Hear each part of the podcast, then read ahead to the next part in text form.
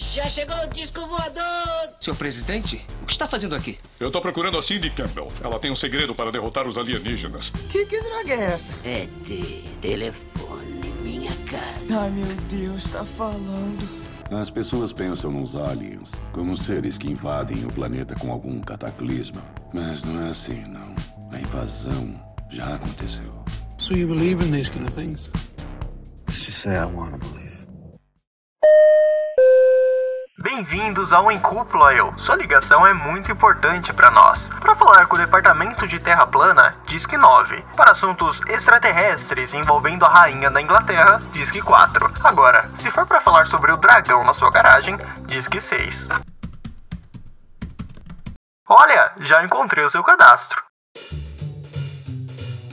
Olá pra você aí, como vai? Bem, hoje a gente começou o episódio de uma maneira diferente do que usual, uma dinâmica diferente, eu acho. Mas enfim, como eu disse na semana passada, hoje vamos finalmente entrar no assunto dos alienígenas. Será que eles são superstições contemporâneas ou são realmente um fato ocultado pelos governos mundiais? Quando eu era pequeno, eu tinha um livro chamado Conspirações. E eu acho que esse livro, se não me falha a memória, foi o primeiro livro que eu li. E ele marcou a minha infância de uma forma muito especial. E até hoje eu considero ele como um marco essencial para a formação da minha personalidade. O livro, ele simplesmente aborda as questões das conspirações e descreve como os governos escondem da população fatos tão importantes como a existência dos ETs, sociedades secretas, é, projetos super secretos envolvendo magnatas mundiais. Até o Bill Gates estava envolvido nisso. Mas enfim, são diversas maravilhas. Tinha uma parte do livro que eu gostava em particular que era o conto do ET de Varginha. E nessa parte do livro, o autor descreve um incidente de 96 que aconteceu na cidade de Varginha, aqui em Minas Gerais e ele descreve como as autoridades é, tentaram esconder todo o acontecimento das pessoas. Então eles manipularam as provas, constrangeram testemunhas até mesmo mataram testemunhas. Recolheram evidências e informações e acabaram levando o corpo do alienígena ferido para nada mais e nada menos do que a Unicamp. E eu lembro que quando eu tava na época de prestar vestibular, eu pensei, putz, se eu passar mesmo na Unicamp, eu vou ter a oportunidade de conhecer o ET de Varginha. Mas enfim, quando eu era criança, né, quando eu comecei a ler esse livro, eu comecei a questionar sobre todas as coisas que eles me ensinaram na escola, como por exemplo, será que o centro da Terra é mesmo feito de aço e níquel derretido que criaria um campo eletromagnético que praticamente permite a vida no planeta? Ou ele seria realmente algo como um mini-mundo, tipo viagem ao centro da Terra? Não foram raras as vezes que eu achei que eu era um alienígena abandonado para viver e aprender com vocês. Até mesmo algumas vezes eu me convenci que uma luz estranha no céu noturno era a prova concreta de aliens, e quando eu tinha sonhos bizarros, eu acusava justamente os aliens por invadirem minha privacidade mas os anos foram se passando e esse pensamento mudou com a vinda do direito na minha vida. E o que eu aprendi com as imensas teorias jurídicas é que devemos sempre seguir o princípio da verdade real. A verdade real é a busca de provas que sejam baseadas na realidade dos fatos. E eu comecei a repensar todo esse meu pensamento, e como o livro de Areia me ensinou muito bem, eu comecei a questionar tudo que tinha aprendido até então. E eu me imaginei em um tribunal, em que eu seria o advogado de acusação contra as teorias conspiracionistas, e o meu leque de evidências era baseado em filósofos e cientistas de todas as épocas. E como era de se esperar, eu ganhei minha primeira causa fictícia. Mas de certa forma eu me senti traindo toda a minha história nesse momento. E eu admito que não foi nada fácil fazer esses questionamentos, mas eu aprendi algo de enorme valor. A realidade, ela possui sua magia, e ela não depende de teorias de conspiração para parecer mais bonita e interessante. Ela já é. Uma coisa que eu fiquei me perguntando depois disso foi por que usamos a verdade real apenas nos tribunais e não para todas as outras coisas da vida. Eu sei, se você me acompanhou até aqui, eu disse no episódio do caos que a realidade depende da nossa interpretação, e de fato isso é real, mas eu me questionei até onde podemos aceitar fatos e opiniões. E essa pergunta eu gostaria de responder no final desse episódio. Bom, vamos falar sobre alienígenas então. Ainda está escuro lá fora. Você está deitado na cama acordado e se vê completamente paralisado, não consegue mexer um músculo sequer. Sente alguém no seu quarto. Você tenta gritar, mas não consegue. Vários seres cinzentos com menos de um metro e meio, com grandes olhos pretos, estão ao pé da sua cama, olhando para você fixamente. Eles parecem estar vestindo uma espécie de túnica e bota, e por um minuto você deseja que tudo isso seja um sonho, ou no máximo um pesadelo, mas se dá conta que isso está acontecendo. Eles levantam você, e de uma forma sobrenatural vocês atravessam a parede do seu quarto. Você flutua no ar, ascende em direção a uma espaçonave metálica em forma de disco, e dentro da nave é levado a uma sala de exame médico. Um ser semelhante, porém bem maior do que os outros, assume o comando, e as coisas começam a ficar mais aterrorizantes. Se você for mulher, eles podem remover seus óvulos, fetos e injetar sêmen alienígena dentro de você. Se você for um homem, eles podem tirar uma amostra do seu esperma e eles podem forçar você a fazer sexo. Mais tarde, você talvez seja levado a uma sala diferente, onde ficam os bebês híbridos. E por fim, esses seres sombrios te transportam para fora da espaçonave e fazem passar aos poucos pelas paredes do seu quarto até chegar na sua cama. Quando você consegue se mover e falar, é tarde demais. Eles já foram embora. E por mais sombria e aleatória que essa história pode parecer, ela é descrita dessa exata mesma forma por muitas pessoas ao redor do mundo. E os relatos de abduções não são tão difíceis de se encontrar hoje em dia, principalmente com a advinda da internet. Mas assim, se eu pudesse perguntar para os alienígenas que invadem a casa das pessoas, sequestram elas e abusam sexualmente delas, eu perguntaria por quê? Se vocês viajam anos-luz para a Terra, com tecnologias anos-luz superiores à nossa, com conhecimento infinitamente maior do que o nosso, por que sequestrar pessoas no calar da noite? E pelo que parece, vocês têm muito trabalho para manter as coisas em segredo e ainda assim deixam as vítimas com as lembranças dos acontecimentos. E o que, é que acontece? Vocês não conseguem apagar a memória dessas pessoas? Seria tão difícil assim? E por que sequestram diversas pessoas para fazer os mesmos experimentos sexuais? Não seria mais fácil roubar apenas um espermatozoide e um óvulo e a partir disso criar mutações e decifrar o código genético dos humanos? Até mesmo nós conseguimos fazer isso nos mais sofisticados laboratórios de genética. E se algumas pessoas estão e somos de fato experimentos feitos por vocês, por que então compartilhamos 99% do nosso DNA com os chimpanzés? Bem, a lista de perguntas é grande, eu confesso, e eu espero realmente um dia poder perguntar isso para um alienígena. Em 1992, uma pesquisa Hopper, que abrangeu mais de 6 mil adultos norte-americanos, mostrou que 18% deles relataram ter experiências com os homenzinhos de Marte. E agora vamos brincar um pouco com a matemática. E se a gente considerar que essas conclusões dessa pesquisa, e se os alienígenas não têm uma preferência pelos norte-americanos, o número de contatos alienígenas em todo o planeta atinge mais de 100 milhões de pessoas. Isso é quase um sequestro a cada fração de minuto durante as últimas décadas. E é curioso pensar, né? Será que ninguém conseguiu filmar, tirar foto até mesmo testemunhar esses contatos imediatos? E os relatos de abduções por ETs começaram cerca de 60 anos atrás, e poucos sabem disso, mas a primeira história de abdução é brasileira, mas infelizmente ela só se tornou famosa em 1965 pela revista Flying Saucer Review, e ela acabou perdendo perdendo né, a chance de ser a primeira causa de furor mundial. E esse é o famoso caso Vila Boas, que se passa em São Francisco de Sales, de novo em Minas Gerais. E conforme o Vilas Boas disse na época, na noite de 6 de outubro de 1957, quando ele lavava os campos da sua fazenda com seu trator, ele foi sequestrado por um grupo de ETs, medindo aproximadamente 1,50 de altura. E é melhor tirar as crianças do quarto, porque as coisas vão ficar quentes agora. Conforme ele dizia, ele estava preso numa sala, onde tinha gás saindo pelas paredes paredes e o que acabou deixando ele bem doente. Foi então que uma belíssima fêmea, nua, com cabelos loiros platinados, pelos públicos vermelhos e olhos azuis profundos, apareceu e forçou-o a ter relações sexuais. Eu fico pensando que Vilas Boas não deve ter feito tanta resistência com a extraterrestre. E ele acabou concluindo que o objetivo da ET era de gerar uma criatura híbrida, metade humana e metade alien, que ela criaria em seu planeta natal. Que danadinha essa ET, hein? E ele acabou voltando para casa, e ele acabou percebendo que tinha queimaduras em seu corpo, e ele não sabia como tinha adquirido aquilo. Resumindo um pouco a história, um médico confirmou mais tarde que aquelas queimaduras eram por exposição à radiação, e ele acabou notificando um grupo de pesquisa americano chamado APRO, que são especialistas em OVNIs e sequestros espaciais. E como você deve imaginar, a história rendeu. Mas depois de um tempo, um pesquisador americano chamado Peter Rogerson criticou algumas coisas na história de Vilas Boas. E esse pesquisador descobriu que uma série de artigos sobre discos voadores foram escritos pelo jornalista João Carlos Martins na revista O Cruzeiro, em 1957. E o Martins pediu aos seus fãs que eles enviassem cartas para os leitores sobre os possíveis encontros com OVNIs e ETs. E o Vilas Boas apenas contribuiu com a sua carta. E foi assim que começou a fascinação nacional pelos aliens. Ah, agora eu entendi! Agora eu saquei! Agora todas as peças se encaixaram! Foi Martins que levou Vilas Boas para o Rio de Janeiro para fazer aquele exame com um médico já planejado e um agente da inteligência militar. E olha só, uma das razões que fez com que essa história ganhasse tanta popularidade é um tanto quanto absurda, 70, as pessoas realmente não acreditavam que um simples fazendeiro do interior do Brasil pudesse inventar tudo isso. Mas acontece que Vilas Boas não era tão humilde assim não. Ele tinha grandes pedaços de terras e mais tarde ele se tornou, adivinha o quê? Um advogado e exerceu a profissão até sua morte em 1992. Você tá falando sério? Ih, rapaz.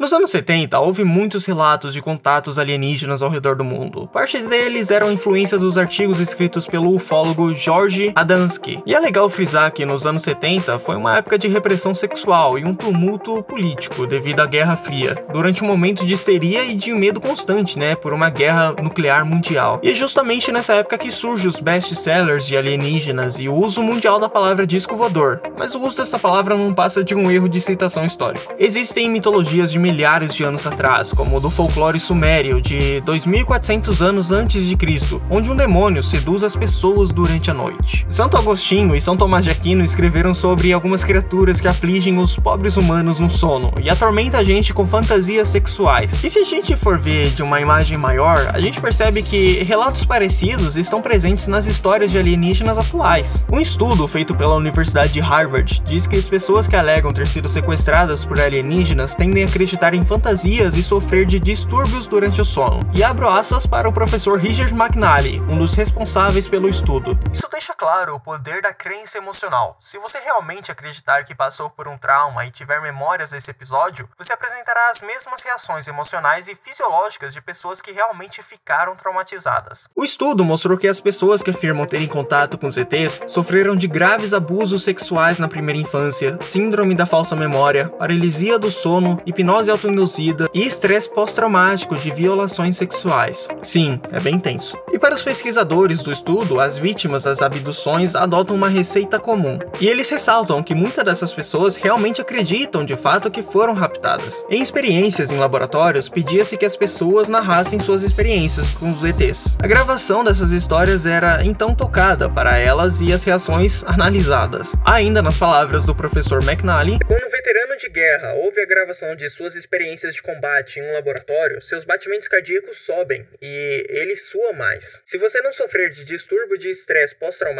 você não reage dessa maneira. O aumento dos batimentos cardíacos e da transpiração é no mínimo tão intenso em abduzidos por alienígenas quanto em pessoas que viveram situações traumáticas genuínas. E uma vez eu perguntei para um professor meu por que, que a gente não podia usar a hipnose como prova em uma audiência. Afinal, seria muito mais fácil, né? Entrar dentro da mente consciente das pessoas e realmente descobrir o que aconteceu. E a resposta que eu tive não foi tão chocante assim não. O negócio é que a hipnose não é 100% confiável. Talvez ela nem seja 20% confiável.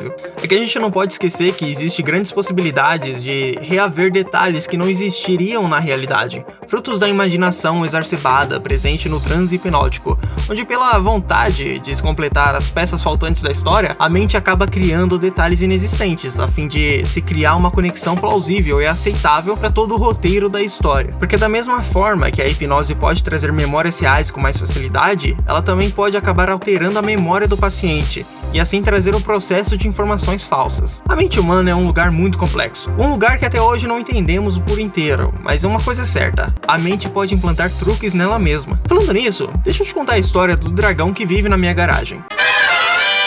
Um dragão que cospe fogo vive na minha garagem. Suponhamos que eu lhe faça seriamente essa afirmação, e com certeza você vai querer verificar por si mesmo. Mostre-me, você diz, então eu te levo para minha garagem. Você olha dentro e vê uma escada de mão, latas de tintas, algumas caixas vazias, uma bicicleta, mas nada de nenhum dragão. Onde está o dragão? Você pergunta. Ora, tá bem ali. Eu respondo indicando com o dedo para dentro da garagem. Esqueci de te falar, é um dragão invisível. Então você propõe espalhar farinha no chão da garagem para tornar visíveis as pegadas do dragão. É uma ótima ideia, digo eu mas esse dragão flutua no ar. Então você decide usar um sensor infravermelho para detectar o fogo invisível do dragão. E essa é uma boa ideia também, mas o fogo invisível não gera calor. Você quer então borrifar o dragão com uma tinta para torná-lo visível. Boa ideia, mas esse é um dragão incorpóreo e a tinta não vai aderir. E desse jeito vai continuando a nossa conversa. Percebeu que quanto mais você propõe formas para evidenciar o dragão, eu sempre digo algo que vai contradizer suas explicações? Bem, eu não sei você, mas eu realmente não vejo diferença entre um dragão invisível invisível, incorpóreo, flutuante, que cospe fogo antitérmico e um dragão que não existe. Se eu sempre vou refutar a sua afirmação, se nenhum experimento concebível vale contra ela, o que significa dizer que meu dragão existe? E o que eu estou praticamente pedindo para você é que acredite em mim na ausência de evidências. E a mágica requer uma cooperação, né, entre o público e o mágico. E eu acho que existe uma relação clara entre essas teorias da conspiração e a história do dragão que eu acabei de te contar elas são praticamente imunes aos fatos. Mesmo não negando a veracidade da minha palavra, você tenta de todas as formas explicar a existência de um dragão na minha garagem. E quando você percebe que nada que propor vai ser realmente eficaz, você considera que eu provavelmente estaria mentindo. O que não seria tão raro, né? Afinal, como sabemos, o mundo não é um arco-íris. As pessoas mentem por fama, atenção ou dinheiro. E eu acho que agora é uma ótima hora para eu responder aquela pergunta do início desse episódio: até onde podemos aceitar as opiniões de fatos? Dentro do meu quarto eu tenho um pôster pendurado daquela série antigona Arquivo X. E para quem já assistiu a série vai saber que pôster é esse. E nele mostra uma paisagem florestal e um OVNI sobrevoando a área. E a legenda I want to believe em português, eu quero acreditar. E eu gosto de olhar para esse pôster para tirar minhas próprias conclusões, porque eu realmente quero acreditar. Eu quero acreditar no impossível. E esse pôster serve como uma inspiração quando eu passo por tempos difíceis. Acontece que não há de fato um único registro verificado que seja de forma conectável com a possibilidade de vida extraterrestre. E assim como os astrônomos, eu não nego a existência de vida extraterrestre, porque afinal de contas, a gente quer que eles existam, e principalmente os cientistas, porque nós queremos saber se estamos sozinhos ou não nesse vasto universo. Muitas das estrelas no céu têm sistemas planetários e hoje a gente sabe o suficiente da origem da vida para saber que é possível que ela ocorra em outros lugares do cosmos. É possível que a vida em muitos desses planetas evolua para seres que sejam tão avançados como nós, ou milhares de vezes mais avançados. O paradoxo de Fermi e a equação de Drake tentam explicar quantos mundos são habitados por seres inteligentes e qual seria o motivo de não fazerem contato conosco. E existe uma teoria que eu particularmente gosto muito dessa, que diz que os alienígenas simplesmente não estão interessados na gente. E por mais frio que isso pareça, talvez seja verdade, viu? E para explicar isso, vamos olhar pra gente. Nós somos a espécie dominante, estamos praticamente modificando todo o planeta, as nossas vontades e desejos. E se a gente pegar a espécie mais próxima do ser humano, que é o chimpanzé, veremos que compartilhamos 99% de material genético com eles. E olha só, né? 1% faz toda a diferença quando falamos em biologia. É engraçado porque eu fico me perguntando o que aconteceria se os chimpanzés chimpanzés fossem a espécie dominante e que teriam 98% de diferença de DNA com a gente. Será que a conversa entre uma chimpanzé e outra seria mais ou menos assim? Você nem sabe, compramos um humano, ele já está aprendendo mecânica quântica. E a outra chimpanzé talvez responderia: Sério? Que legal, mas meu filho aprendeu isso quando tinha 4 anos. E agora se pergunte para si mesmo: qual foi a última vez que você foi em um zoológico para conversar com um chimpanzé? Deve fazer muito tempo, presumo. Ou talvez você nunca tenha tido vontade de fazer isso, porque afinal de contas não faria nenhum sentido. O chimpanzé não ia entender uma única palavra do que você falasse. E talvez seja isso mesmo que os alienígenas pensam de nós. Somos uma espécie muito nova em termos biológicos e muito atrasadas em termos morais. Mas quais seriam as coisas boas que os alienígenas poderiam aprender com a gente? Seriam coisas que eles já não saberiam? Talvez sejamos nós que teríamos assuntos pendentes com eles. Um grande astrônomo um dia disse que imaginava os extraterrestres olhando para nossa espécie com desprezo durante esse tempo todo, enquanto a gente falasse animadamente: "O universo foi criado por nós, nós estamos no centro dele, tudo é uma homenagem para nós". Eles concluiriam que nossas pretensões são divertidas, nossas aspirações patéticas e que esse deve ser o planeta dos idiotas. Mas enfim, por que a gente tem que tomar cuidado e misturar nossos desejos de realidade com a realidade em si. Se você me perguntasse isso há dois anos atrás, talvez eu te daria uma resposta totalmente diferente. Eu te diria, de uma maneira nihilista, que não fazia sentido se questionar sobre isso. E é uma pergunta um tanto quanto delicada, porque ela envolve inúmeras questões religiosas e morais, e é de fato uma resposta que precisamos ter cautela em dar para as pessoas, porque estamos lidando justamente com pessoas, e pessoas possuem direitos de liberdade religiosa e de expressão. Os criacionistas dizem que os dinossauros não existiram, afinal a Terra possui apenas 6 mil anos de idade para eles deles, e eles acabam perdendo a oportunidade de estudar sobre o passado e origem na vida da Terra. E os cientistas, talvez os mais céticos à moda antiga, perdem a oportunidade de entrar em contato com diversas religiões e ter os benefícios mentais que as crenças dão para as pessoas. E eu acho que, na minha nada humilde opinião, a resposta certa seria esteja disposto a mudar de ideia. Uma coisa que eu aprendi na vida foi que fatos não fazem as pessoas mudarem. A mente não segue os fatos, e assim como diz John Adams, fatos são coisas teimosas, mas nossas mentes são ainda mais mais teimosas. A dúvida nem sempre é resolvida em face dos fatos, mesmo para os mais esclarecidos entre a gente. Tendemos subvalorizar as evidências que contradizem nossas crenças e supervalorizamos as evidências que as confirmam, e acreditamos em fatos alternativos se eles apoiarem nossas crenças pré-existentes. Afinal de contas, é muito mais fácil você acreditar em algo que você construiu durante a vida toda, né? Somos relutantes em reconhecer erros. Para evitar admitir que estávamos errados, nos torcemos até o último momento. E quando eu comecei a mudar meu pensamento de seguidor das teorias das conspirações e abrir meus horizontes de conhecimento, eu descobri que a chave é enganar a mente, dando ela uma desculpa. Tenta você também essa receita. Convença sua própria mente, ou de seu amigo ou familiar, que sua decisão anterior ou crença anterior era certa, dado o que você sabia, mas agora, diante dos fatos novos, as coisas mudaram. E a mesma coisa deve acontecer com a mente. Mas nem sempre isso acontece, porque ao invés de dar uma saída para a mente, muitas vezes partimos para um soco no estômago. Nós menosprezamos as pessoas, falando eu avisei. Nós ridicularizamos os outros, falando que idiota por acreditar nisso. Rir da tragédia dos outros pode ser seu passatempo favorito, mas tem um efeito contraproducente de ativar as defesas de outra pessoa a solidificar as suas posições. No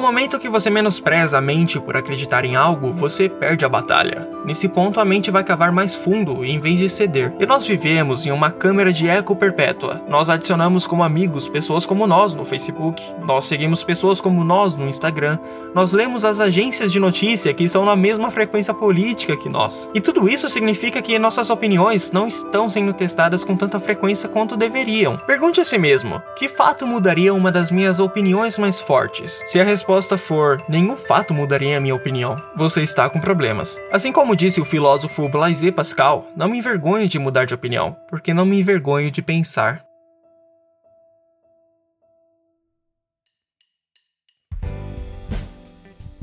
E muito obrigado se você continuou até aqui. E olha só, se você gostou desse assunto de hoje, eu me inspirei nele através da leitura de um livro chamado O Mundo Assombrado pelos Demônios, do eterno Carl Sagan. E esse livro é simplesmente fantástico. Ele foi escrito há mais de 30 anos atrás, mas toda vez que eu releio ele parece que foi escrito ontem. E arranhando um pouco a superfície desse livro, ele diz quais são os problemas que vêm com a negação da ciência perante uma era tecnológica. E vale muito a pena a leitura. Ah, e eu tenho novidade. Se você gosta desse podcast, gosta dos assuntos assuntos debatidos, a gente agora está lá no Twitter e no Instagram. Então não deixa de seguir a gente lá para participar das enquetes que a gente vai fazer de vez em quando. E também, não querendo abusar muito da sua boa vontade, se puder, não deixe de compartilhar esse podcast com as pessoas favoritas da sua vida. Bem, e aqui vai um aperitivo para nossa próxima conversa. Você já se sentiu sozinho, como se nada fizesse sentido e não tinha ninguém para te consolar? Esquenta não, porque eu acho que todo mundo já se sentiu assim. No próximo episódio vamos falar sobre emoções e sentimentos. E essa aqui é minha deixa. A gente se ouve aqui na próxima vez.